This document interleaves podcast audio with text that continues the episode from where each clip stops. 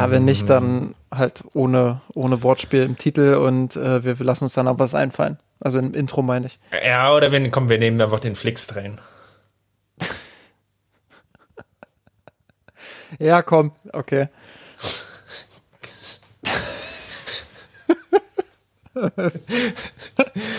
ja. komm, komm, machen wir.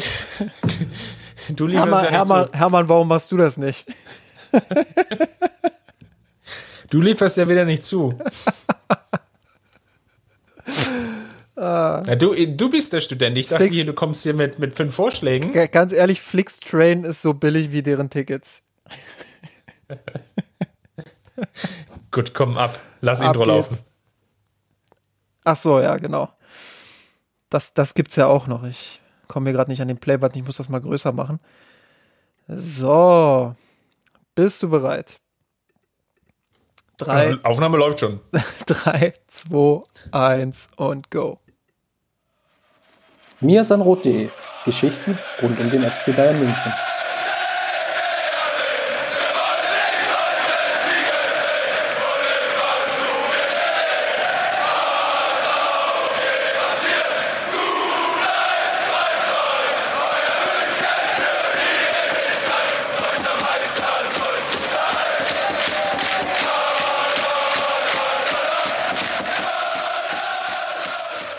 Grüßt euch und herzlich willkommen zum Mir sind Rot Podcast, Folge 174 mit dem wunderschönen Titel Der Flixtrain.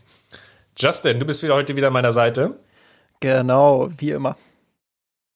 Und mein Name ist Christopher und vielen Dank für eure Rückmeldung, die wir jetzt bekommen haben. Wir hatten ja letzte Woche dezidiert nochmal aufgerufen, ähm, uns Feedback zum Übersenden. Das hat wunderbar geklappt. Da hatten wir viele Komplimente eingesammelt. Vielen Dank dafür. Das liest sich natürlich immer toll und streichelt dann die Seele und macht es ein bisschen leichter, sich jetzt wieder vor das Podcast-Gerät zu klemmen und für euch zwei Folgen zu besprechen oder beziehungsweise zwei Spiele, die wir in dieser Folge nämlich drin haben. Einerseits die Partie gegen Atletico und die Partie gegen Eintracht Frankfurt. Aber wir wollen natürlich wieder starten mit unserer Kategorie rund um den FC Bayern und Justin. Bei den Frauen gibt es gar nicht so viel zu erzählen.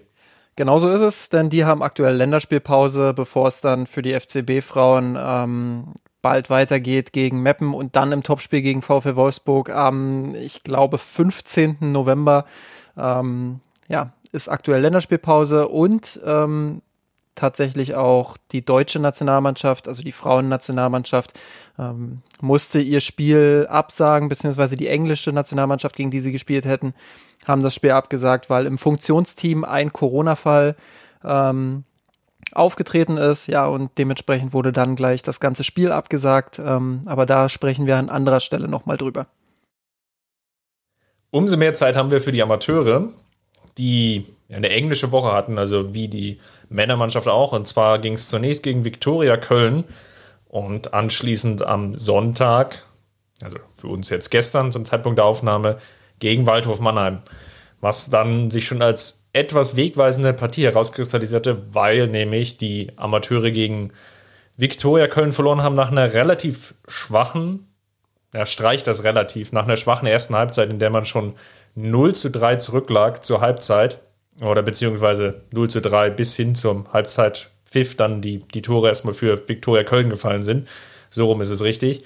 Und das 13 0 besonders bitter war, weil die Münchner waren da schon in Überzahl. Viktoria Köln hatte eine relativ frühe rote Karte wegen der Notbremse bekommen.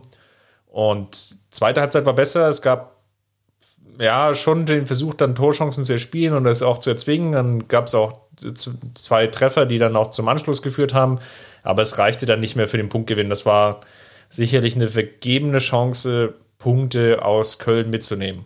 Und Ganz gegen genau. Mannheim- An der Stelle vielleicht möchte ich auch noch mal reingrätschen. Das Spiel habe ich äh, ja leider auch gesehen, muss ich fast sagen. Ähm, es war schon frustrierend zu sehen. Also auch gerade nach dem nach dem Platzverweis dann ähm, für Viktoria Köln habe ich gedacht, okay, jetzt jetzt in kommt der vielleicht noch 21. was. Minute, ja. Jetzt kommt vielleicht dann endlich was, aber das war ja, äh, also wirklich, wer so lange in Überzahl spielt, der muss dann tatsächlich ähm, das auch schaffen, das Spiel zu kontrollieren, ähm, gerade mit der Qualität, die die Bayern haben. Ich meine, wir müssen dazu sagen, klar, im Mittelfeld hast du nicht mit Stiller gespielt, nicht mit Thiago Dantas, der, ähm, die ja zusammen eigentlich ein richtig gutes Spiel zuvor gemacht haben. Ähm, dementsprechend natürlich auch nochmal schwieriger, mit äh, diesem Mittelfeld dann die Kontrolle zu übernehmen. Aber trotzdem erwarte ich einfach von den Amateuren, ähm, dass sie es sicherlich gegen starke Kölner, aber dass sie es dann trotzdem schaffen, ähm, ja, das strukturierter zu spielen, gerade in Überzahl auch cleverer zu spielen ähm, und spätestens ab diesem Zeitpunkt dann auch so ein Spiel zu finden, dass da, dass da mindestens ein Punkt drin ist. Also ähm, dementsprechend war ich schon sehr frustriert und sehr enttäuscht dann am Ende ähm, über das Ergebnis und vor allem auch über die gezeigte Leistung. Was auffällig war im negativen Sinne natürlich bei den Toren, dass es halt ein krasses Tempodefizit gab. Also man hat sich da gerade beim 1 zu 0 ja schon in der ersten Spielminute auskontern lassen, was an sich schon eine Leistung für sich genommen ist. Das darf dir halt auch in dem Niveau dritte Liga dann nicht passieren. Aber lass uns vielleicht mal zu dem positiven Spiel wechseln gegen Waldhof. Dann sah es dann insgesamt besser aus. Dantas und Stiller waren wieder dabei. Dantas übrigens, ähm, weil du es jetzt gerade angesprochen hast, der ist nicht mit nach Köln geflogen, weil er ja die ganze Zeit schon mit den Profis trainiert und wer den positiven oder nicht positiven Fall von Serge Gnabry, den Covid-Fall hatten. Was eine Geschichte ist, die wir dann bei den Männern dann nochmal äh, dezidiert besprechen wollen. Kurzum, Dantas hatte eventuell Kontakt und ist deswegen aus Vorsicht dann nicht mitgeflogen, weil einfach der ähm, Tester noch ausgestanden hat. Demzufolge dann eben auch das Mittelfeld, wie wir es gesehen haben, gegen Waldhof dann wieder mit Dantas und Stiller im zentralen Mittelfeld, was dem Spiel insgesamt, glaube ich, gut getan hat. Und war auch ganz schön zu sehen, wie beide eigentlich unterschiedliche Rollen hatten. Nämlich Dante einerseits mit vielen kurzen, vertikalen Steilpässen, dann Ab und Zirkze, die vorne drin gespielt haben, beziehungsweise Kühn, der so leicht versetzt eingerückt, teilweise auf den Flügelpositionen, hinter den Spitzen agierte, dann immer wieder in Szene gesetzt hat. Und auf der anderen Seite Stiller, der eher über lange Verlagerungen, Seiten, lange Seitenverlagerungen, lange Bälle dann herausstechen konnte. Das war sehr schön zu sehen, dass so zwei Mittelfeldspieler dann unterschiedliche Rollen wahrgenommen haben. So ein bisschen das heißt, wie Alonso und Luka Modric früher bei Real Madrid, um vielleicht mal so einen, so einen Vergleich zu absoluten Topstars zu ziehen. Ähm, Stiller die so Latte ganz, ganz, ganz hoch zu hängen. Ja. Genau, um gleich mal Druck auch aufzubauen auf die beiden. Ähm, nein, also Stiller so ein bisschen wie, wie Alonso, so ein, so ein Quarterback dann, der, der die langen diagonalen Bälle auch spielen konnte und die Seitenverlagerung. Ähm, und Dantas dann eher mit, mit kurzen Dribblings, äh, kurzen Pässen, eher so in so einer Art Modric-Rolle da im, im Halbraum. Ähm, das war schon ganz gefährlich auf jeden Fall, ja. Wobei dann das jetzt die hat eine Halbzeit gespielt, war fünf Minuten vor, vor Pausenpfiff, hat einen Schlag abbekommen. Dann ging es dann eigentlich weiter, nachdem es zunächst gar nicht so gut aussah, ist dann doch in der Kabine geblieben. Diagnose steht jetzt noch aus, wie es im Sportjargon so immer so schön heißt. Aber ja, da könnte vielleicht noch mal ein Ausfall drohen. Stiller hat dann durchgespielt. Das sah also in der Summe natürlich ganz gut aus. Bei Dantas Licht und Schatten war etwas mehr, mehr gemischt. Da waren auch teilweise ein, zwei größere Fehlpässe drin, die dann den Gesamteindruck natürlich etwas getrübt haben, zumindest jetzt in den 45 Minuten. Ansonsten gleiches Problem, was wir eigentlich die Saison schon häufiger jetzt besprochen haben. Und ich habe ein bisschen die, Angst, dass wir uns hier so mantraartig wiederholen. Ich versuche es trotzdem mal. Was fehlt ist, jetzt haben wir so das zentrale Mittelfeld gelobt, das halt wirklich ja auch den Übergang dann schafft von Mittelfeld ins Angriffdrittel dass dort aber dann häufig die Kreativität fehlt, ähm, dann auch das nötige Durchsetzungsvermögen, natürlich jetzt auch gegen das, den, den Prototyp des dritten Liga-Verteidigers, der halt eher mm, über seine Körperlichkeit kommt, der so, um mal diese Klischees zu bedienen, die sicherlich jetzt nicht für alle Teams stimmen, aber den Eindruck hat, oder den hat man natürlich auch, und die eher über die Kompaktheit kommen insgesamt, ähm, also sprich Ketten im, im 4-4-2 häufig äh, formiert, sehr defensiv orientiert. Da ist es natürlich dann auch schwer, sich dann teilweise gegen zwei oder drei Spiele dann auf einmal durchzusetzen. Das ist mir natürlich auch klar. Nichtsdestotrotz fehlt es da halt so an dieser Idee, wie dann dieser Übergang wirklich im Detail dann aussehen soll. Also wenn der Ball dann von Dantas mal nach vorne kommt oder von Stiller, dann ist häufig der erste Kontakt nicht gut genug. Oder dann wird versucht, gegen drei Leute ins Tripling zu gehen und dann nicht nochmal der Extrapass gesucht. Also da sind so, die Ansätze sind da, das Potenzial, sich Chancen zu erspielen auch, aber es braucht dann sehr viel Spielglück oder beziehungsweise dann diesen einen Initialmoment, und so war es halt auch gegen Waldhof, dass Kühn sich dann einfach mal wirklich gegen drei Spieler durchsetzt, mehr so halb gekonnt, halb glücklich, würde ich es mal formulieren, und dann einfach das 1 zu 0 schießt. Das ist so ein Muster, das haben wir halt in dieser Saison schon häufiger gesehen oder in Halbzeiten. In der zweiten Halbzeit dann mit der Führung im Rücken überraschend gut angefangen, sich viele Chancen erspielt. Welsmüller kam für Dantas dann rein, der hatte eine Riesenchance hm, nicht gemacht. Gleichzeitig auch Ab zwei, dreimal gut in Szene gesetzt worden und hat sich auch gut durchgesetzt. Schöne, schnelle Drehung. Zwei Innenverteidiger oder Verteidiger ausgespielt. Dann beim Abschluss dann einen Schritt zu spät vom Tor. Kurzum, das reicht halt noch nicht, um dann halt so einen Gegner wie Waldhof, der dann angeschlagen war, dann wegzudominieren und das Spiel sicher zu gewinnen. Am Ende war es dann eine Einzelaktion von Vita, über den würde ich dann gerne bei dir oder mit dir dann nochmal im Männerblock sprechen, weil der könnte eventuell eine Alternative sein, jetzt wo sich Davis verletzt hat, der eine Hereingabe spielen wollte auf Ab, der frei war, in so einer halben Kontersituation und dessen Ball aber abgefälscht wurde und ins Tor landete und ähm, Vita dann mit dem Startelf-Debüt und Tor für die Amateure sicherte dann den Sieg und die Amateure stehen jetzt demzufolge auf Platz 11 in der Tabelle. Es wird von dem Punkteschnitt, den sie jetzt aktuell haben, wird es noch nicht reichen, um den Klassenhalt sicher zu verbuchen. Da braucht es dann halt auch mal einen Unentschieden, wie jetzt vielleicht gegen Köln, was jetzt nicht, nicht gelungen ist, oder in den Vorwochen, als sie ja gegen Gegner gespielt haben, wie zum Beispiel Kaiserslautern, die unten drin stehen, wo dann auch die Überlegenheit nicht in Tore bzw. in dem Sieg umgemünzt wurden. Also es erinnert viel noch oder es lässt sich viel ableiten oder gleichsetzen mit der Leistung, die wir jetzt auch schon in der letzten Saison hatten. Deswegen bin ich jetzt noch nicht so im, im absoluten Panikmodus. Aber Holger Seitz muss natürlich schon in den nächsten Wochen das Team jetzt noch weiter stabilisieren, entwickeln, dass wir da insgesamt mehr Offensivqualität auf dem Rasen sehen um dann einfach auch die nötigen Punkte einzufahren, um weiterhin jetzt in der dritten Liga spielen zu dürfen. Ich glaube, wenn du über Offensivqualität sprichst, ähm, dann muss ich auch noch mal ähm, Fiete Ab und äh, Zirkze mit, mit reinnehmen in die Bewertung. Ganz einfach deshalb, wenn man sich von beiden natürlich auch mehr erhofft als das, was sie aktuell zeigen. Ähm, man sieht zwar bei beiden, dass sie bemüht sind, man sieht bei beiden auch immer wieder in Ansätzen ihre Klasse. Ähm, aber so wirklich den, den Durchbruch oder wo man dann sieht, okay, die sind jetzt zwei Klassen besser als der, als der Rest, der da auf dem Platz steht, ähm, das fehlt mir einfach noch. Bei Zirkzee ist es, habe ich das Gefühl, immer so eine, so eine, so eine fehlende Fokussierung irgendwie. In der einen Situation wirkt er richtig stark, in der nächsten ähm, passieren ihm dann, ähm, ja, Schusselfehler, würde ich fast schon sagen. Also so kleine Ungenauigkeiten, die sich da in sein Spiel ja. schleichen, ähm, die einfach von außen nur schwer nachzuvollziehen sind. Und ähm, ich glaube, das ist auch der Grund, warum sich der FC Bayern dann dazu entschieden hat, mit Choupo-Moting jemanden zu holen, der, der eben sehr erfahren ist, der, ja, von dem man genau weiß, was man kriegt, der keine Wundertüte ist. Ähm, während Zirkzee ja durchaus starke Schwankungen in seinen Leistungen aktuell hat. Also von, von ganz oben, wo man sagt, boah, absolutes Top-Talent, der, der kann seinen Weg bei den Bayern gehen, bis hin zu ei, das ist aber jetzt ganz schön wild, was er da macht, ist äh, fast alles dabei.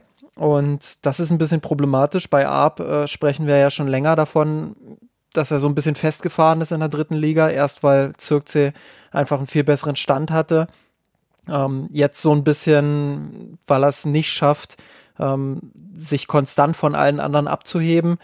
Äh, Gerade von den Spielern erwarte ich mir dann natürlich, dass die in so einer Mannschaft äh, nicht nur vorweggehen, sondern dass sie, dass sie auch für die Offensivqualität und Durchschlagskraft sorgen, die den Amateuren jetzt gerade in vielen Phasen einfach fehlt. Bei Ab würde ich vielleicht noch ergänzen, dass er sich aus meiner Meinung nach schon abhebt. Also man sieht, dass es ein guter, sehr guter Fußballer sein kann, der sich auf engstem Raum drehen kann, der die guten Körperbewegungen drin hat, der auch einen relativ gutes Spielverständnis hat, so würde ich es jetzt mal nennen, mhm. der schon weiß, wie er sich positionieren muss, der aber zumindest Stand jetzt in dieser dritten Ligasaison einfach das Problem hat, dass er zu viele Torchancen braucht. Ähm, also jetzt auch gegen Waldhof, bestes Beispiel. Da waren so zwei, drei Möglichkeiten, wenn wir jetzt natürlich den Vergleich wieder sehr hoch hängen wollen, die hätte Robert Lewandowski einfach locker flockig eingeschoben oder zumindest eine Chance war riesig, die hätte vergeben, aber zwei Tore hätte Lewandowski trotzdem gemacht. Also so in diesem, das ist natürlich die Messlatte, das ist klar, das ist auch unfair den beiden Spielern gegenüber, keine Frage. Aber ich hätte mir schon erwartet, dass Arp sich da durchsetzt. Andererseits ist es natürlich jetzt auch vom taktischen System her schwierig. Zirkze wäre eventuell verliehen worden. Arp war vielleicht der designierte Stoßstürmer für diese Amateursaison. Das war ja, glaube ich, auch klar kommuniziert. Jetzt hat Holger Seitz Zirkze mehr oder weniger geerbt, weil ja schon für Schuppomoting im Endeffekt nur wenig Einsatzzeit übrig ist bei den Männern, weil Robert Lewandowski logischerweise gesetzt ist. Also Zirkze auf der Bank sitzen zu lassen dort macht auch wenig Sinn. Von daher nachvollziehbare Entscheidung, dass er Spielpraxis bekommt bei den Amateuren. Gleichzeitig natürlich passt es jetzt vielleicht vom Spielsystem her nicht ganz zusammen, dass du so zwei halbe Zielspieler vorne drin hast, ohne vielleicht jetzt auch den nötigen Supporting Cast, der die Spieler dann auch im Endeffekt in Szene setzen kann. Und dann kommt eben so ein Spiel raus, was wir einfach gesehen haben. Gut, ich glaube, äh, die Amateure haben wir dann damit ähm, ganz lange besprochen. Ganz lange besprochen, ausführlich abgehakt. Ähm, hoffen wir einfach, dass es dann in den nächsten Wochen bergauf geht, dass man noch mehr solcher Ergebnisse vor allem auch holt, wie gegen Waldhof Mannheim, sich dadurch auch Selbstvertrauen holt. Ähm, was die Profis aktuell, also die Männerprofis aktuell auf jeden Fall haben. Ähm, unter der Woche gegen Atletico Madrid 4 zu 0 gewonnen, ähm, gegen Eintracht Frankfurt 5 zu 0 gewonnen. Also ähm, das, das sind schon erstmal ordentliche Statements von der Flick 11. Ja, krass eigentlich. Ähm, also gegen Atletico, weiß nicht, wie du es gesehen hast, fand ich es jetzt gar nicht so dominant, wie es dann natürlich sich vom Ergebnis her liest. Ähm, es war, glaube ich, bis zu dem 1 zu 0, was wir gesehen haben, ein Spiel auf Augenhöhe, wo ich gesehen habe, dass beide Mannschaften gut pressen konnten. Atletico natürlich allen voran, hatten natürlich auch gerade zu Beginn des der, oder der Partie mehr Möglichkeiten sich herausgespielt oder zumindest mm, bei ein, zwei Pressing-Situationen. Kimmich zum Beispiel in einer Szene gut unter Druck gesetzt, der spielt einen Fehlpass, Atletico gelingt sofort die Seitenverlagerung, kann dann eine flache Hereingabe spielen, wo Suarez vielleicht, naja, gut, einen halben, dreiviertel Meter zu langsam ist, um an den Ball zu kommen, aber das war schon an sich von der Spielanlage her eine sehr gute herausgespielte Chance.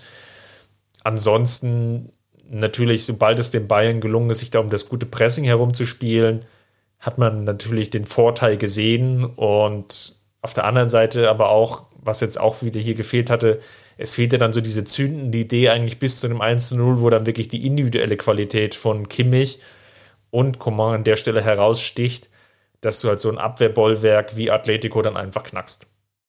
Ja, Stichwort äh, Abwehrbollwerk, natürlich. Also, dass Atletico Madrid verteidigen kann und Bayern da nicht mit äh, fünf Expected Goals am Ende rausgeht und sich äh, Chance um Chance erspielt. Ich glaube, das war jedem vorher klar. Dass es tendenziell eher ein enges Spiel wird, ähm, habe ich auch zumindest erwartet. Ähm, die erste halbe Stunde, du hast es gesagt, war eigentlich relativ eng, wobei ich äh, dir in einem Punkt widerspreche. Ich glaube, so ab der 10., 15. Minute habe ich die Bayern dann schon stärker gesehen. Also sie haben es sie haben's schon kontrolliert, fand ich. Ähm, klar, Atletico hatte hier und da auch mal einen Ballgewinn und eine, eine Ansatzchance äh, zum Kontern, sage ich mal. Aber äh, das werden wir jetzt auch dann, wenn wir über Frankfurt sprechen, denke ich, äh, nochmal so ein bisschen mit reinnehmen. Ähm, ich fand, dass die Bayern in der Restverteidigung und in der Konterabsicherung deutlich stabiler gestanden haben ähm, als noch in den Vorwochen, wenn ich da beispielsweise an die Spiele gegen Hoffenheim oder Hertha als Extrembeispiele denke. Ähm, ja, absolut, wo man, wo absolut. viele Tore kassiert hat und eigentlich noch mehr hätte kassieren können, insbesondere gegen Hoffenheim. Ähm, dann war das diesmal einfach auf einem ganz anderen Niveau. Flick hat nach dem Spiel dann gesagt, okay, körperlich war das eine andere Nummer, ähm, aber ich fand auch so vom, vom Tempo her, wie man wieder hinter den Ball gekommen ist, wie man als Mannschaft verteidigt hat, war das, ähm, war das schon ziemlich stark. Man hat Atletico da ähm, größtenteils vom eigenen Tor weggehalten, die Konter wieder gut abgelaufen und ähm, selbst einfach auch Kontrolle ins Spiel bekommen. Also ähm, wirklich dann auch mal den Ball längere Phasen gehalten, ähm, das Tempo dann in den richtigen Augenblicken durch Verlagerungen, insbesondere auf den dann isolierten Kingsley Coman, ähm, ja, dann das Tempo einfach erhöht. Ähm, also das hat mir schon gefallen und ich fand, dass die Bayern dann spätestens ab der 10., 15. Minute ähm, das Zepter schon deutlich in der Hand hatten. Auch wenn natürlich völlig logisch ist, ähm, und da gebe ich dir auch recht, dass nach dem 1 zu 0 alles nochmal ein Stück, Stück einfacher lief als vorher. Ja, das 2-0 dann wiederum selber ein Pressing-Erfolg der Bayern, die in Umschaltsituationen kommen und dann ging es mit der Pausenführung rein. Hattest du auch das Gefühl, ich habe dann, also ich muss zugeben, ich habe das Spiel ja nicht noch ein zweites Mal gesehen, aber ich hatte den Eindruck, dass Simeone dann umgestellt hat, eher Richtung einen 4-5-1, weg von diesem klaren 4-4-2 und dass Joao Felix wesentlich mehr aus der Tiefe des Raumes kam. Und das, ich will nicht sagen, jetzt ja, sich daraus ein Problem ergeben hat, aber er natürlich jetzt sein Tempo mit reinbringen konnte, seine Dribblings und dass sich die Bayern Restverteidigung dann definitiv damit schwerer getan hat als mit den anderen Ansatz vorher, wo er ja fast auf einer Höhe mit Suarez gespielt hat. Ähm, kann ich jetzt tatsächlich gar nicht, also ich kann es weder bestätigen noch kann ich, kann ich sagen, ähm, das ist jetzt totaler Sehr Quatsch gut, oder ich so. hab dich endlich. genau, ähm, weil ich mich tatsächlich dann auch, ich habe es zweimal gesehen, das Spiel, ähm, habe mich aber tatsächlich eher darauf fokussiert, was haben die Bayern gemacht dort. Ähm, und fand es halt einfach auch sehr interessant, weil Goretzka hat ja nach dem Spiel dann auch gesagt, ähm, man hat im Spielaufbau so ein bisschen was verändert. Äh, ich habe das dann auch noch mal in der Vorschau auf das Eintracht-Spiel so ein bisschen ähm, runtergebrochen. Wer das noch mal im Detail lesen will, ich würde es jetzt mal so runterbrechen. Ähm, man hat versucht, auf der rechten Seite eben äh, den Raum sehr eng zu machen, Atletico damit ähm, auf diese Seite gezogen und dadurch dann eben Kingsley Coman auf der linken Seite, der ein bisschen breiter gestanden hat, als die Flügelspieler der Bayern sonst stehen, nämlich eher sonst im Halbraum, jetzt wirklich breit ähm, am Flügel ähm, hat man dann versucht, durch Verlagerungen eben Coman immer wieder freizuspielen. Und das haben sie wirklich auch überragend gelöst, fand ich. Ähm, ich meine, das 1-0 ist ja ein Paradebeispiel dafür, auch wenn das eher nach einem Ballgewinn entstanden ist. Ähm, aber ja, also Coman auch mit einem richtig guten Spiel, taktisch, äh, tolle Leistung der Bayern. Ich hatte eigentlich nicht das Gefühl, dass sie zu irgendeinem Zeitpunkt äh, Probleme mit Atletico hatten und um vielleicht auch nochmal auf Atletico zurückzukommen, ähm, die haben, glaube ich, nicht ganz so den Zugriff zum Spiel bekommen, weil sie vorne zwei Spielertypen hatten, die im Pressing nicht so stark sind. Also Suarez ist jetzt nicht so der, der Pressing-Spieler. Ähm, klar, der läuft immer, immer mal wieder so an, aber das ist dann relativ halbherzig. Joao Felix fehlt auch also so ein das bisschen. reicht zumindest nicht gegen den FC Bayern, formulieren wir es mal so. Ja, das auf jeden Fall nicht. Ähm, bei Felix ist es so, ähm, dass ihm körperlich natürlich noch ein bisschen was fehlt. Äh, völlig klar, dass, dass er auch eher der Spieler ist, der dann im Ballbesitz ähm, entscheidende Momente hat, auch völlig klar. Ähm, aber diese, diese Dynamik vorne in erster Reihe, das hat, das hat Atletico einfach gefehlt, um die Bayern dann im Spielaufbau auch wirklich so richtig mal unter Druck zu setzen. Und ähm, das war so ein bisschen eine stumpfe Waffe, wenn sie dann mal rausgeschoben haben. Das, was sie ja eigentlich richtig gut können unter Simeone, nämlich ähm, aus einem tieferen Pressing dann auch mal richtig vorzuschieben in so ein höheres Mittelfeldpressing. Ähm, das haben sie nicht gut hinbekommen und äh, ja, gegen eine Mannschaft wie den FC Bayern reicht das dann eben nicht aus und dementsprechend ähm, haben sie das Spiel dann auch in der Höhe, finde ich, verdient verloren. Ähm, letztendlich waren die Bayern einfach dominanter, ballsicherer, ähm, hatten den besseren Ansatz auch auf dem Platz, äh, ja, und dann eben auch noch die individuelle Klasse der, der Einzelspieler. Also insgesamt ein sehr runder Auftritt, fand ich. Ja, gab es, glaube ich, wenig zu meckern. Dann klar, das 3-0 durch diesen Sonntagsschuss von Tolisso, das nimmst du in so einer Partie gerne mit. Dann macht Atletico, glaube ich, extremst auf. Ja, dann witzigerweise auch das komplette Restspiel dann, was ja mehr oder weniger gelaufen war mit dem 4-0-Treffer, wo Coman sich dann natürlich nochmal mit seiner individuellen Qualität sehr, sehr gut durchsetzt. Und ein Tor hat er schon mal gegen Juve geschossen gehabt in der ähm, Achtelfinale müsste es gewesen sein. 2016. Ja, danke dir. also, wo er sich dann so vom, aus der eigenen Hälfte startend durchsetzt gegen, gegen Juve war es dann nach innen zieht und mit links dann ins lange Eck schlänzt. Und hier war es jetzt so, dass er dann nochmal ins Dribbling geht, sich durchsetzt, Oblak verlädt. Toller Treffer, zeigt natürlich auch, was er kann. Flick hat da ja nach sinngemäß auch die Latte hochgelegt und gesagt, Coman hat jetzt mehr oder weniger den Goldstandard gesetzt. Also sprich, die Leistung, an der er sich jetzt zukünftig messen lassen muss. Und das ist jetzt vielleicht auch eine wunderbare Überleitung schon für die Partie gegen Frankfurt, weil da war er auffällig, ähm, ist aber jetzt nicht, nicht so herausgestochen wie gegen Atletico. Wobei, und da lass uns mal noch einmal einen Satz drauf verlieren. Warst du denn überrascht, dass Flick da wirklich so viel rotiert hat. Für seine Verhältnisse waren ja personell vier Wechsel.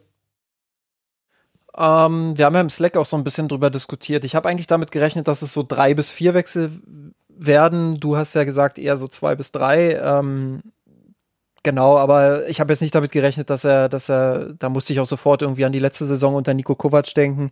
Ähm, oder was die vorletzte, ich weiß es gar nicht, als er gegen, gegen Augsburg. Genau, ja. als er gegen Augsburg 19 Mal irgendwie gewechselt hat und ähm, das dann in die Hose ging am Ende ja, äh, völlig normal, glaube ich, dass man so drei bis viermal wechselt, ist auch in Ordnung. Das äh, verstehe ich noch unter moderater Rotation.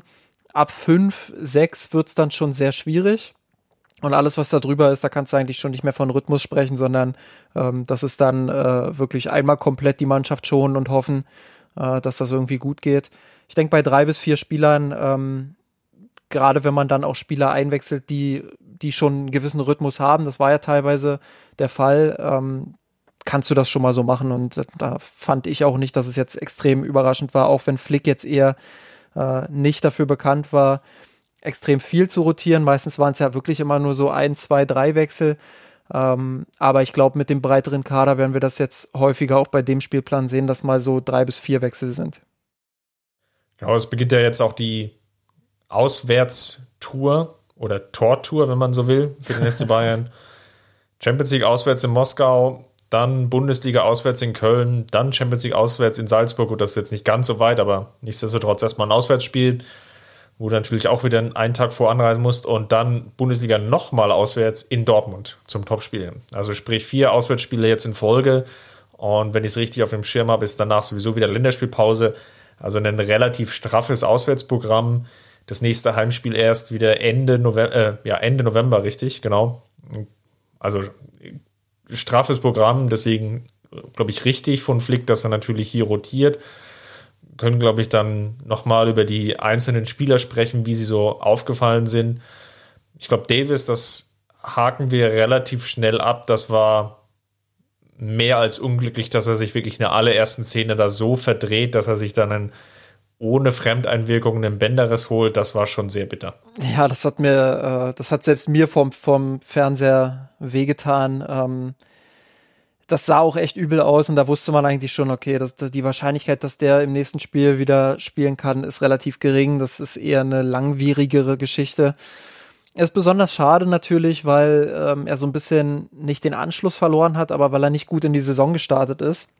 Und mit Hernandez natürlich jetzt auch einen Konkurrenten hat, ähm, der, der wirklich top spielt im Moment, äh, auch zu Recht in der Startelf steht, äh, in den meisten Fällen.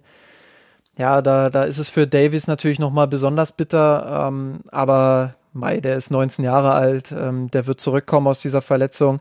Ähm, und wenn man sich angesehen hat, wie mit was für einer Einstellung der da rangegangen ist an, an die ganze Sache schon letzte Saison, ähm, dann habe ich wenig Zweifel daran, dass, dass er dann wieder auch durchstarten wird.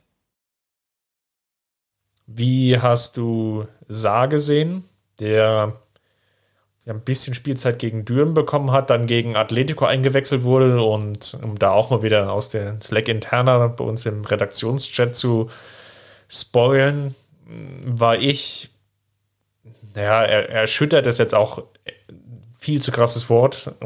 Was ich eher sagen will, ich hatte meine Zweifel, dass die Leistung, die wir von Saar gesehen haben, gut, es stand 4-0 und man hat gemerkt, dass der, der Wille ist jetzt nicht mehr da, jetzt da wirklich dagegen zu halten. Aber nach seiner Einwechslung hat er sich schwer getan. Demzufolge war ich etwas überrascht, dass Flick ihm jetzt dann schon den Startelf-Einsatz gibt, zeigt aber natürlich andererseits auch, dass Flick dann durchaus auch das Vertrauen hat, dann in solchen Szenen und ähm, Spielen dann auch Spielern eine Chance zu geben. Kurzum die Frage, wie hast du ihn gesehen? Ähm, über beide Spiele gesehen. Ich glaube, die Einwechslung gegen Atletico kann man gar nicht so richtig bewerten. Das war ähm, schwierig, weil da der, der Kuchen natürlich schon gegessen war und ähm, das Spiel eigentlich schon durch war und Atletico dann irgendwie nochmal, du hast es ja vorhin auch gesagt, relativ wild nach vorne gespielt hat. Also ganz, ganz unangenehm eigentlich für so einen eingewechselten Verteidiger. Ähm, deshalb würde ich das gar nicht so sehr in die Bewertung mit einfließen lassen. Aber dann gegen Frankfurt ähm, das eigentlich, was wir in den letzten Wochen auch schon über ihn gesagt haben, beziehungsweise in den letzten Tagen, muss man ja fast sagen, ähm, so kurz mhm. wie er erst da ist, äh, Licht und Schatten. Also wirklich gute Aktion, wo er dann auch mal einen aussteigen lässt, ähm, gut ins letzte Drittel kommt, gut kombiniert, sicher kombiniert, ähm, gut auf dem Feld auch positioniert ist. Aber dann eben auch Situationen, wo er den Ball einfach verliert, ähm, wo er ein bisschen stümperhaft in Zweikampf geht. Da fällt mir zum Beispiel die, die, die fast Elfmeterszene ein, ähm, als er im Strafraum den Frankfurter legt ähm, und ich eigentlich schon die Hände über dem Kopf zusammengeschlagen habe. Jetzt kommt der Videobeweis und Elfmeter, aber es war dann glücklicherweise vorher abseits von Frankfurt. Ähm, das sind so Szenen, und das wo fast Eigentor war auch großes Tennis. ja, das sind dann so Slapstick-Momente, wo ich so denke, okay, das ist äh, schwierig. Das, das muss er unbedingt abstellen. Das äh, kann er sich nicht lange erlauben. Dann, dann ergeht es ihm ähnlich wie Odriozola. Aber dass Flick ihm überhaupt jetzt äh, schon früh vertraut und ihm die Möglichkeit gibt, da seinen Rhythmus aufzunehmen, ich denke, das ist ein, ein, klares Zeichen. Das ist auch gut so. Ähm, ja, bleibt zu hoffen, dass er ein bisschen Konstanz in seine Leistung kriegt, weil ähm, auch deshalb haben die Bayern ihn ja geholt, weil er eben ein älterer Spieler mit Erfahrung ist, äh, wo man eigentlich damit rechnet, dass er, dass er äh, sein Niveau zumindest konstant abrufen kann. Und er muss nicht irgendwelche extravaganten Sachen machen, er muss seinen Stiefel runterspielen können, äh, muss zuverlässig spielen und dann ist er genau das, was die Bayern gesucht haben, nämlich äh, ein guter Backup für, für Pava.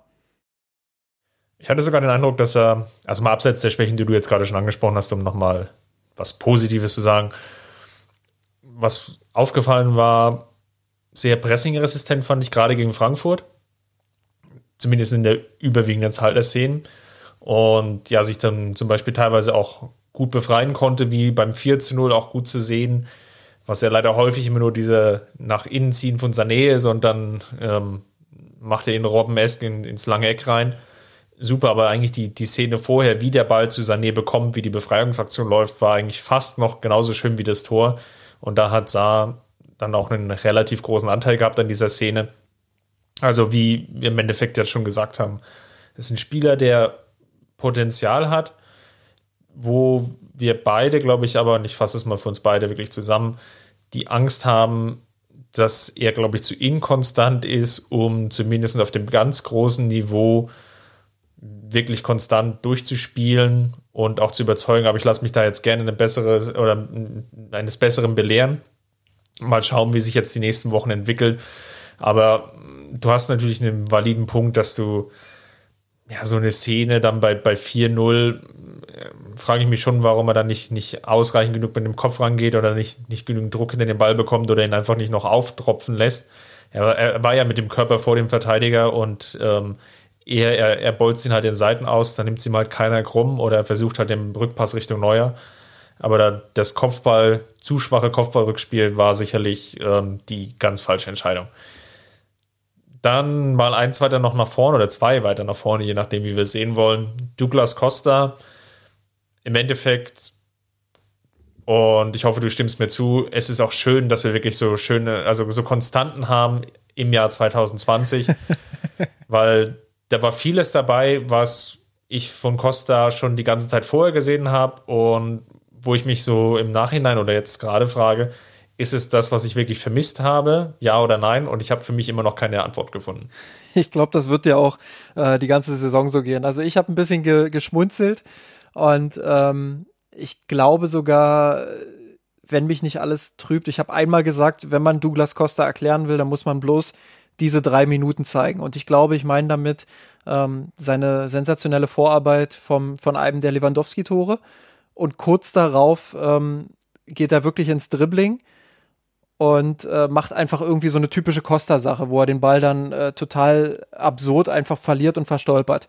So, das, das sind, glaube ich, die Extreme, ähm, die man bei Costa äh, ja so mit einberechnen muss. Ähm, da gibt es irgendwie wenig dazwischen. Es ist immer Hü oder Hot, es ist immer Top oder Flop. Das ist echt Wahnsinn. Ähm, aber ich kann für mich tatsächlich, ich glaube, das habe ich auch im letzten Podcast schon gesagt, ich kann für mich tatsächlich da schon eine Entscheidung treffen und sagen, ich habe so einen so einen Radikal ganz gerne in der Mannschaft. Ähm, so, so einen Kopf durch die Wand Spieler quasi. Ähm, der dann einfach auch mal was Verrücktes macht, der dich sicherlich auch mal zur Verzweiflung bringt, der, bei dem du aber immer das Gefühl hast, der, der will jetzt irgendwas machen, der will, ähm, der will seine Mannschaft voranbringen. Und klar, du kannst jetzt nicht elf solcher Spieler haben, weil dann sieht das ziemlich wild aus. Aber wenn du einen so einen Spieler hast, den du hin und wieder dann von der Bank mal bringen kannst oder ähm, in so einem Spiel dann, dann mal von Anfang an bringen kannst oder so, äh, dann, dann kann dir das schon viel bringen und dann ist das schon viel wert. Ähm, ich meine, wenn wir überlegen, dass Gnabry raus war, ähm, dass Sané erst aus einer Verletzung wieder zurückkam und jetzt mit Coman und Costa nur zwei echte Flügelspieler da waren, ähm, immer noch zwei echte Flügelspieler da waren, so wollte ich es eigentlich sagen. Ähm, wenn ich das in den vergangenen Jahren sehe, dann war das schon eher mau. Musiala auf der Bank. Genau, und dann ja. hast du noch einen Musiala, der reinkommt und äh, auch sofort überzeugt wieder. Ähm, das, das ist schon sensationell und äh, das ist eine Qualität, die, die hatten die Bayern jetzt schon länger nicht mehr. Ich weiß gar nicht, ob sie es in der Breite überhaupt schon mal hatten. Ähm, das letzte Mal vielleicht wirklich 2015, 16 mit äh, Robbery und dann eben Coman und Costa. Ähm, aber dass jetzt auch noch so ein junger, talentierter Spieler wie Musiala dazukommt, das ist dann natürlich ähm, nochmal die Kirsche auf der Torte. Ja, Spiel 15-0 gewonnen, lass uns nochmal einen Ausblick geben. Davis-Verletzung haben wir schon angesprochen, fällt wahrscheinlich sechs bis acht Wochen aus. Da wird es jetzt für Flick darauf ankommen, zu überlegen, wie will er das Ganze kompensieren. Du hast es schon angesprochen, Hernandez liefert aktuell ab und man bekommt einen Eindruck, warum der FC Bayern in der vergangenen Saison so viel Geld für ihn bezahlt hat. Nichtsdestotrotz glaube ich, dass Hernandez wahrscheinlich nicht alle Spiele machen wird und nicht alle Spiele machen kann. Deswegen gibt es aus meiner Sicht zwei Optionen und die eine ist, Alaba spielt ähm, den linken Verteidiger und ist dann gleichzeitig auch der Backup, obwohl er natürlich selber natürlich schon sehr, sehr viel Spielzeit einsammelt. Die zweite Variante, die mir in den Sinn kam, ist, und das hatte ich ja bei den Amateuren jetzt schon angeteasert, dass vielleicht sogar Vita, der eigentlich jetzt für die Amateure geholt wurde, nach oben gezogen wird und dann dort aushilft als Ergänzungsspieler. Das sind so die zwei Wege, die ich sehe. Bei Alaba könnte ich mir das Gedankenspiel vor allem dann vorstellen, wenn Niang Su wieder zurück ist, weil dann ist einfach die Breite in der Abwehr dann auch gegeben. Genau, ähm, da hast du es eigentlich auch schon, auch schon gesagt. Äh, ich glaube, in den nächsten Wochen werden wir da ein Wechselspiel vielleicht sehen, maximal mit Hernandez und ähm, Alaba. Ich glaube nicht, dass die Bayern jetzt sofort Vita reinschmeißen werden. Das kommt ein bisschen drauf an, wie er sich auch in der dritten Liga präsentiert, wie er sich im Training zeigt. Ähm, dann kann ich mir das äh, mittelfristig vielleicht sogar vorstellen, jetzt in dieser Hinrunde. Vita besseren Willens geht es dann vielleicht schon relativ schnell nach oben. Das wäre ja dann wieder so eine Geschichte äh, wie mit Davies, ähm, aus dem Nichts nach ganz oben. Ja, äh, das muss man dann mal sehen. Ähm, grundsätzlich, ich weiß jetzt gar nicht, wie lange Niansu noch fehlt, aber allzu lange dürfte das ja eigentlich auch nicht mehr sein. Ist, ist ja auch schon im Training wieder, im Einzeltraining, Individualtraining, also ja. äh, macht Laufübungen, der wird sicherlich jetzt zeitnah ins Mannschaftstraining einsteigen und ich würde mal behaupten, dass wir ihn alle spätestens nach der Länderspielpause wieder sehen werden. Genau, und spätestens Oder dann. Oder überhaupt das erste Mal sehen. Und spätestens dann glaube ich, dass äh, er natürlich seine Spielzeit bekommen wird. Ähm, ich habe da immer auch die Stimme von Ralf Rangnick so ein bisschen im Ohr, der den ja in höchsten Tönen gelobt hat und gesagt hat, der ist jetzt schon so weit äh, wie die Leipziger French Connection da hinten in der Verteidigung, äh, was natürlich ein Riesenlob ist. Ähm, dementsprechend bin ich da echt gespannt, wie er aus seiner Verletzungspause zurückkommt und wie viele Minuten er dann ähm, abgreifen kann. Grundsätzlich glaube ich, dass die Verteidigung bei den Bayern ähm, schon vor, vor den Transfers, die da getätigt wurden, äh, sehr breit aufgestellt war und ja, dass das Flick da auf jeden Fall Lösungen finden wird, um ähm, angemessen zu rotieren. Dann zweiter Punkt, den wir, glaube ich, mal diskutieren sollten, ist die der positive, nicht positive, dann doch negative, negativ doch positiv und dann doch wieder negative Corona-Test von Serge Gnabry. Was ich eigentlich oder worauf ich hinaus will, ist, und so hatte ich das schon im Spielbericht ähm, von Atletico geschrieben und dann auch nochmal für uns bei Spiegel Online, wo wir so ähm, bei der Bundesliga-Vorschau dann nochmal in, in ganz kurz gekürzter Form auf das Spiel eingehen. Was wir gesehen haben, ist, glaube ich, das erste Mal wirklich, wie nah trotz aller Konzepte im Endeffekt die Krankheit sein kann und dass es einfach keine hundertprozentige Garantie gibt. Und von daher finde ich, die, die Breite des Kaders wird jetzt nochmal dadurch unterstrichen, wie wichtig das im Endeffekt ist. Gleichzeitig zeigt es natürlich aber auch, wie nebensächlich dann manchmal Fußball ist. Ähm, klar, bei den ganzen körperlichen Verletzungen, die ja beim Fußball irgendwie passieren können, kann man ja relativ gut jetzt mittlerweile abschätzen, wie schlimm ist es wirklich, ist das jetzt wirklich karrierebedrohend oder nicht. Und bei einer Covid-Erkrankung gibt es eben noch relativ viel Unbekannte. Wie reagieren die Körper darauf? Das gibt ja häufiger Berichte, die jetzt gerade auch im Sommer die, die Runde gemacht hatten, wo es dann wirklich darum ging, welche Spätfolgen es halt gibt. Und definitiv konnte man da den Eindruck gewinnen, ja, ähm, besser ist, glaube ich, keine Covid-Erkrankung, als irgendwie eine Covid-Erkrankung zu haben. Und von daher hat er zumindest mir das nochmal so vor Augen geführt, wie fragil eigentlich dieses Konstrukt Fußball ist, weil was natürlich hätte passieren können, Gnabry positiv getestet, hatte kurz vorher noch mit den Spielern trainiert. Worst Case für das Atletico-Spiel wäre natürlich gewesen, dass der FC Bayern wie zum Beispiel Alkmaar ja ohne 13, 14, 15 Spieler dann hätte antreten müssen. Und ich glaube kaum, dass die Münchner dann gegen Atletico das Spiel gewinnen hätten können. Ja, definitiv äh, hast du in allen Punkten, die du da sagst, recht. Ähm, ich würde mal noch einen anderen Punkt mit, mit äh, reinwerfen. Und zwar etwas, was ich äh, relativ seltsam finde. Ich muss da vorweg sagen, dass ich äh, mich nur oberflächlich darüber informiert habe. Ähm, vielleicht weißt du dazu dann gleich mehr. Ähm, mit dem Gnabry-Fall, dann gab es wohl drei bei Würzburg, drei bei Türkgücü, ähm, vielleicht sogar sechs bei, bei Heidenheim. Ähm, da gab es zehn, teilweise wird sogar gesagt elf falsch positive Tests allein im Profifußball in Deutschland und das in wenigen Tagen. Ähm, elf ist schon eine relativ hohe Zahl, wo, wo dann äh, sich mir die Frage stellt, ist das realistisch? Ähm, wie genau sind diese Tests, die dort gemacht werden? Ähm, da gab es jetzt auch einige, ähm, die gesagt haben, und ich habe das heute auf Twitter so ein bisschen aufgegriffen, ähm, dass das nicht wirklich mit der Erfolgsquote eines Tests einhergeht oder dass das nicht konform geht damit, ähm, wo dann einfach die Frage steht, wie kann das passieren, dass dann trotzdem elf solcher Fälle ähm, dort sind, wo positive Tests dann auf einmal Falschmeldungen sind. Ähm, das würde ich einfach mal so im Raum stehen lassen. Ich weiß nicht, ob du äh, dazu irgendwie was, was. Ich kann, kann, kann zwei Sachen dazu sagen. Also, was ich mich oder wie ich mich belesen habe, es gibt einmal die, die PCR-Tests. Das sind die sogenannten Schnelltests, die nicht so genau sind, aber nach relativ kurzer Zeit die Ergebnisse liefern und wo es eine wesentlich größere Streuung gibt und eben wie jetzt vielleicht auch bei Gnabry so einen falschen positiven Test gibt. Und dann gibt es natürlich noch die Labortests, die dann wirklich auf Antigene testen, glaube ich. Ähm, das ist jetzt aber schon fast gefährliches Halbwissen, die dann wesentlich exakter sind, aber natürlich aufgrund der Laborkapazitäten einfach länger brauchen. Und die Frage ist jetzt einfach, was für Tests werden immer durchgeführt? Ähm, die PCA-Tests sind, glaube ich, natürlich jetzt in der aktuellen Situation und der aktuellen Auslastung, wahrscheinlich den lokalen Auslastungen, vielleicht sogar die etwas weit verbreitete Methode, aber das ist, glaube ich, so ein Punkt, wo man sich jetzt dann mal wirklich einlesen muss. Was sieht auch das Hygienekonzept der DFL bzw. des DFB vor? Welche Tests sind wie vorgeschrieben? Wann muss was genau gemacht werden? Auch bei der Testing, äh, Testhäufigkeit etc. pp.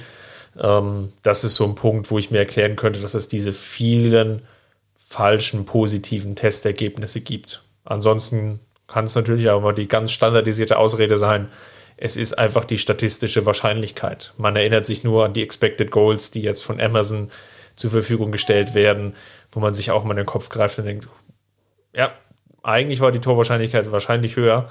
Ähm, jedes andere Expected Goal Modell würde das wahrscheinlich auch anders sehen, aber das ist dann häufig halt, wie das dann immer so ist mit der Statistik. Also kurzum, ähm, gibt glaube ich viele Erklärungen dafür, ähm, müsste sich jetzt wirklich glaube ich einarbeiten, um da wirklich glaube ich außer oder total wasserfest aussagekräftig zu sein, ähm, was jetzt genau die Ursache ist. Aber das wären so zwei Erklärungen, die ich mir einfach, ja, oder die viel plausibel finde. Einerseits die Testart, die gewählt wurde, zweite statistische Wahrscheinlichkeit.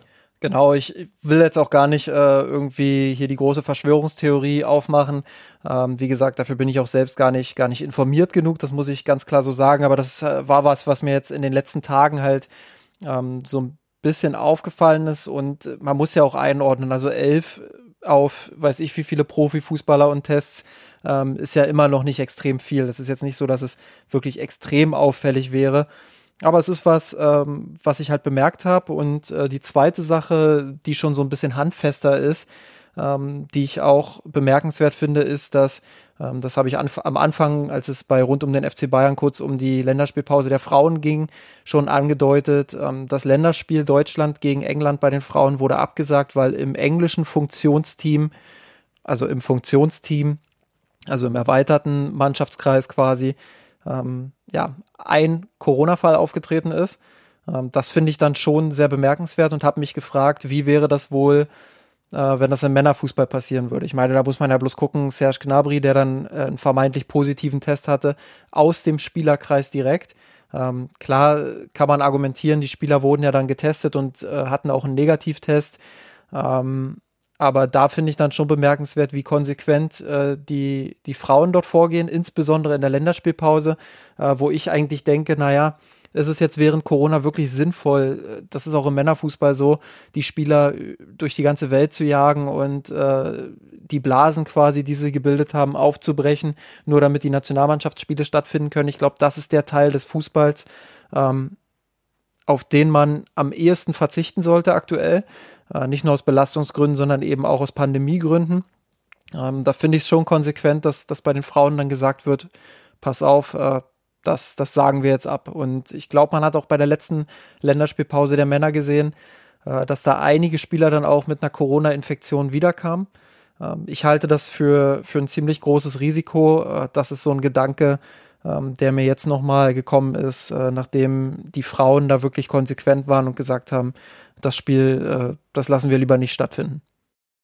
Ich glaube, Hoffenheim ist das beste Beispiel aus der Bundesliga, die ja gegen Dortmund einem Spitzenspiel und auch in der ganzen Situation, wie Hoffenheim ja dastand in der Tabelle und mit den Ambitionen, ja, auf, auf teilweise ja entscheidende Spiele, Grammaric und der FC Bayern kann da sich sehr gut reinfühlen, wie das ist wahrscheinlich, ähm, wenn Grammaric fehlt oder beziehungsweise wenn er dabei wäre, dass es das Spiel wesentlich komplizierter gemacht hätte.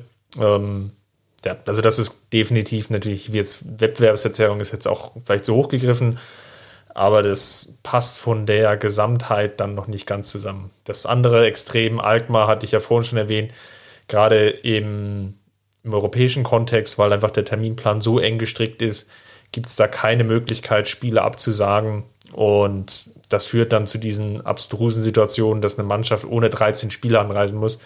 Da brauche ich nicht wirklich viel Fantasie, dass das eigentlich nicht wirklich funktionieren kann. Wir haben es natürlich auch bei Neapel schon gesehen, die ja gegen Juventus vom Gesundheitsamt aus das Verbot bekommen haben. Die italienische Liga hat das dann als 0 zu 3 Niederlage gewertet. Der ein oder andere hat das ja vielleicht auch noch vor Augen, wie Juventus ja dann noch wirklich so getan hätte, als würde Neapel anreisen und man warte eigentlich nur darauf, hat tolle Szenen von der Mannschaft präsentiert, wie sie mit dem Bus ankommt, auf den Social Media Kanälen die Ausstellung geteilt. Und dabei war klar, dass eigentlich der Gegner gefehlt hat. Teilweise saßen, glaube ich, sogar Fans im Stadion, die wurden bespielt. Also, das ist natürlich an Abstrusität ähm, kaum zu überbieten. Und Neapel hatte das Spiel nicht nur 0 zu 3 verloren, sondern noch einen Punktabzug kassiert. Und witzigerweise stehen sie trotzdem aktuell vor Juventus. Aber das ist wiederum eine andere Geschichte, ein anderer Podcast. Ich glaube, für heute haben wir den FC Bayern, glaube ich, fast abschließend beurteilt. Es fehlt uns natürlich wie immer noch die Gewinner und Verlierer der Woche. Und diesmal ist es, glaube ich, gar nicht so einfach mit den Gewinner, Justin. Ja, ähm, klar, man könnte jetzt sagen, äh, er hat nur ein Spiel gemacht, aber es hat mich einfach gefreut, dass Coco Tolisso ähm, nachdem wir ihn ja auch häufig kritisiert hatten, äh, jetzt wirklich ein gutes Spiel gegen Atletico gemacht hat. Ich sag bewusst gut und nicht sehr gut. Ähm, der Hype war mir dann doch wieder ein bisschen, bisschen zu stark teilweise. Ähm, aber ich fange erstmal mit dem Positiven an. Ähm, ich glaube, das macht man so. Ähm, nicht nur sein, sein Strahl, den du vorhin schon angesprochen hast, ähm, sein Tor da aus der, aus der Distanz war sehenswert, sondern auch ähm, ja, seine, seine Bemühungen auf dem ganzen Platz einfach. Also Flick sagt ja zu Recht über ihn, das ist ein Spieler, der zwischen den, zwischen den Strafräumen ähm, wirklich extrem viel Laufarbeit verrichtet, äh, oft auch in den richtigen Räumen steht. ähm, und immer genau weiß, wie er seiner Mannschaft weiterhelfen kann. Das sehe ich auch so. Ähm, ist an vielen Kombinationen beteiligt, jetzt nicht unbedingt als derjenige, der den letzten Pass spielt oder ähm, der die Pressinglinie des Gegners auffällig oft knackt, aber eben als Bestandteil, als wichtiger Bestandteil des äh, Strukturnetzes auf dem Platz, sage ich mal, ähm, macht er viele kluge Dinge. Ähm, sicherlich auch seine, seine Körperlichkeit in den Zweikämpfen sehr wichtig. Äh, guter Pressingspieler, torgefährlich, wenn er aus der Tiefe nach vorne stößt. Das sind schon Qualitäten, die dem FC Bayern gut zu Gesicht stehen. Ähm, wenn ich sage gut und nicht sehr gut, dann fehlt mir manchmal noch so ein bisschen die technische Sauberkeit. Und ähm, da springt hier mal ein Ball zu weit weg, ähm, dann kommt der Pass mal nicht ganz mit der richtigen Schärfe an. Das sind so Details, wo ich sage, wenn er das noch hinkriegt, wenn er da wirklich technisch noch ein Stück sauberer wird, ähm, dann kann er schon ein sehr kompletter Mittelfeldspieler sein. Ähm, aber da fehlt mir immer noch dieser kleine Schritt und ähm, ich hoffe, dass er den in dieser Saison gehen kann. Dann machst du es mir leicht, dann gehe ich einfach mal mit Kingsley Coman, um nicht schon wieder Robert Lewandowski zu nehmen, den man natürlich aufgrund seiner Leistung gegen Frankfurt mit einem Tor mit links, einem Tor mit rechts und mit einem Kopfballtreffer durchaus hätte nehmen können. Aber selbst der Kicker hat ihn jetzt schon zum dritten Mal hintereinander zum Spieler des Spieltags gekürt. Da hat er den Rekord von Toni Groß eingestellt und hat jetzt gegen Köln die Chance, äh, sich jetzt auch da noch den Rekord zu schnappen. Nee, den nehme ich nicht, sondern ich gehe einfach mal mit Kingsley Coman. Wir hatten jetzt ja schon in der Spielbesprechung zu Atletico und so ein bisschen im Nachgang ähm, bei Frankfurt schon erwähnt. Sehr präsent, ähm, sehr klar strukturiert in den Aktionen. Das ist auffällig gewesen in den beiden Partien, dass da wenig Verschnitt drin war. Dann das 1 zu 0, was er bei oder gegen Atletico gemacht hat, der Dosenöffner, super Ballername, Mitnahme, Ohrplack verladen. Das waren so Szenen, die man sonst typischerweise nicht unbedingt mit Kingsley Coman assoziiert. Dann das 2-0 sehr überlegt, vorbereitet, Goretzka im Rückraum gesehen und gegen Frankfurt ja auch nochmal eine Torvorlage beigesteuert, gleich zum 1-0. Dann den Steilpass auf Lewandowski gespielt. Also von daher rundum gelungene Leistung und Coman hat natürlich dann auch angedeutet, dass er sich da nicht verstecken muss vor einem Costa, vor einem Gnabry, vor einem Sané, sondern dass es jetzt da auch einen gewissen Konkurrenzkampf gibt und ich glaube, das kann dem FC Bayern gut tun und das kann natürlich auch seiner Leistung insgesamt gut tun. Ja, beim Verlierer der Woche nehme ich dir den ganz einfachen Pick mal weg und äh, bin dann gespannt, äh, mit wem du um die Ecke kommst. Ähm, da hole ich mir jetzt schon mal das Popcorn. Äh, ich nehme Alfonso Davies, der mit seiner Verletzung gegen Frankfurt jetzt lange raus ist. Ähm, ich habe es vorhin angedeutet. Hatte dort eigentlich jetzt mal die Chance äh, zu zeigen, ähm, dass er in die Startelf gehört, konnte die dann aufgrund der Verletzung eben bittererweise nicht nutzen. Ähm, muss jetzt zusehen, wie Lukas Hernandez äh, aller Wahrscheinlichkeit nach ähm, Woche für Woche noch besser wird, als das ohnehin schon ist. Zumindest äh, ist das meine optimistische Prognose. Und wenn er wiederkommt, muss er sich dann erstmal wieder in diese Mannschaft reinarbeiten. Das wird gar nicht so einfach. Äh, da bin ich wirklich gespannt, ähm, wie er aus dieser Verletzungspause dann, dann wieder reinkommt. In dieser Woche ist er leider mal der Verlierer der Woche. Dann mache ich es mir einfach und würde mal Rocker nominieren, der nach seinem Einsatz gegen Düren bisher noch keine weitere Spielchance bekommen hat von Hansi Flick. Und wir hatten jetzt ja eigentlich die ganze Zeit gelobt, dass Flick jetzt schon sehr integrativ versucht hat, wirklich da auch allen Spielzeit zu geben. Also Saar haben wir angesprochen, Costa, der schon viele Minuten sammeln konnte, jetzt auch den Startelf-Einsatz bekommen hat, Chupomoting, der mehrfach eingewechselt wurde, ähm, trotz der, der Grimmigkeit von Robert Lewandowski, die Hansi Flick da ertragen hat. Und Rocker ist derjenige, der da etwas abfällt und der noch keine Minute bekommen hat, auch jetzt zum Beispiel gegen Frankfurt dann nach der deutlichen Führung nicht eingewechselt wurde, sondern dann gab es dann auch nochmal irgendwie den einen oder anderen Wechsel, kam dann irgendwie Martinez, ähm, alles sicherlich dann vielleicht im Einzelfall nachvollziehbar. Nichtsdestotrotz fällt auf, dass Rocker da bisher noch nicht so viel Einsatzzeit bekommen hat. Man kann das natürlich erklären, dass es gerade im Bayern-Mittelfeld ähm, auch mit dieser strukturierten Unterzahl Kimmich, Goretzka nicht ganz einfach ist, da das, das Passende zu finden.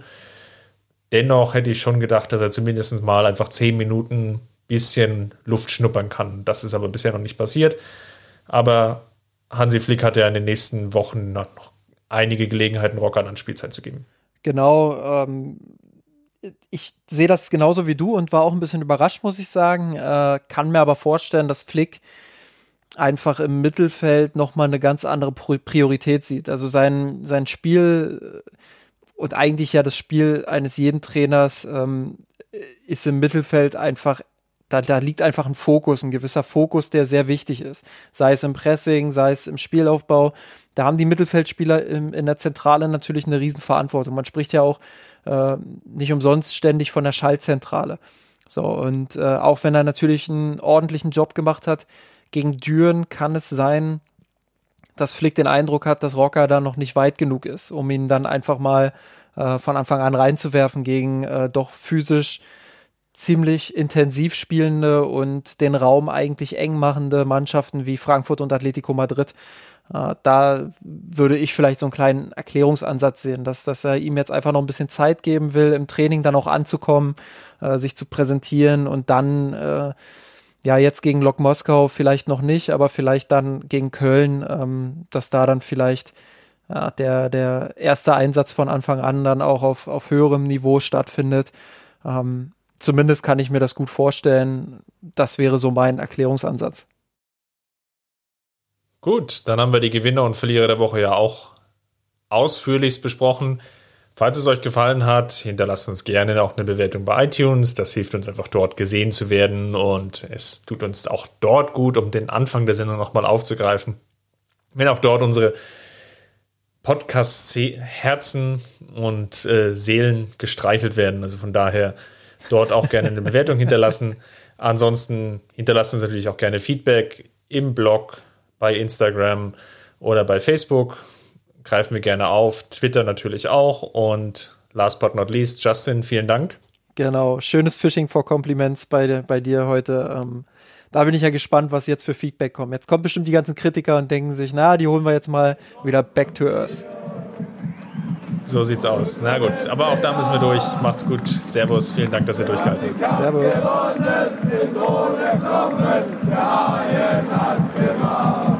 hab geträumt von dir unser Weltleger.